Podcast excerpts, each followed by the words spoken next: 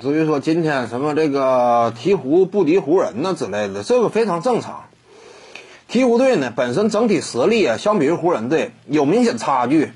目前这支鹈鹕队呢，尤其内线啊，需要补强。你暂时这几位呢，目前来看难堪大任，尤其防守端，确实存在一定的问题。这支队伍怎么讲呢？看鹈鹕啊，现在看的是什么？看的是潜力，看的是英格拉姆赛场之上的发挥，信心的成长。所以说什么鹈鹕和湖人这两支球队呃之间的较量啊，看点就在于哪儿呢？不在于湖人队能不能赢啊，赢是大概率的。看点就在于鹈鹕队能够打出怎么样的势头，这玩意儿挺好看，对不对？这比赛就这样嘛。因为湖人队是强势一方。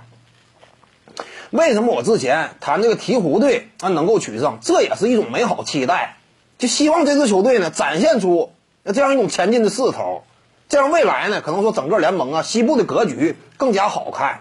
所以说最终没赢很正常。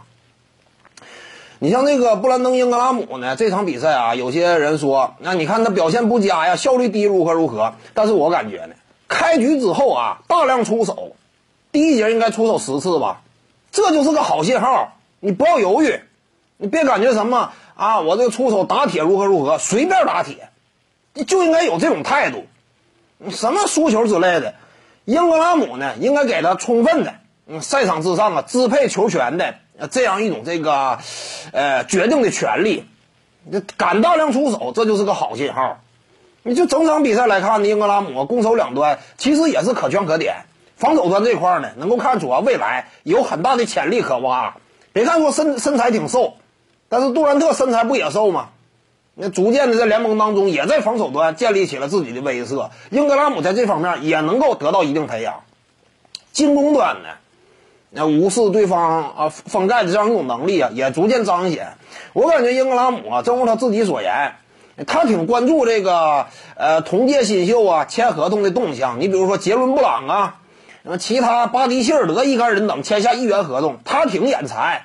英格拉姆也是跃跃欲试，我感觉呢无需担忧，只要说能保持健康，一直打下去啊，休赛期英格拉姆啊稳稳当当签一份顶薪合同。